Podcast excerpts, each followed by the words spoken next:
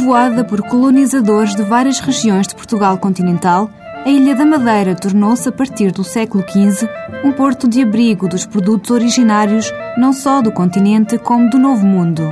O açúcar, os frutos, os legumes, o milho e a batata facilmente se adaptaram aos diferentes microclimas da ilha, dando origem a um autêntico viveiro gastronómico. E é precisamente nesta mescla de sabores, uns tipicamente nacionais, outros mais exóticos, que encontramos a singularidade e a riqueza da cozinha madeirense. Tal como antigamente, o açúcar continua a ser, nos dias de hoje, um dos principais recursos da ilha.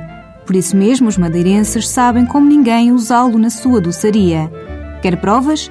Se ainda não provou, de certo já ouviu falar no bolo de mel, nos repousados de funcho ou de eucalipto e, claro, nas famosas e muito apreciadas queijadinhas de requeijão. Fáceis de preparar e mais ainda de saborear.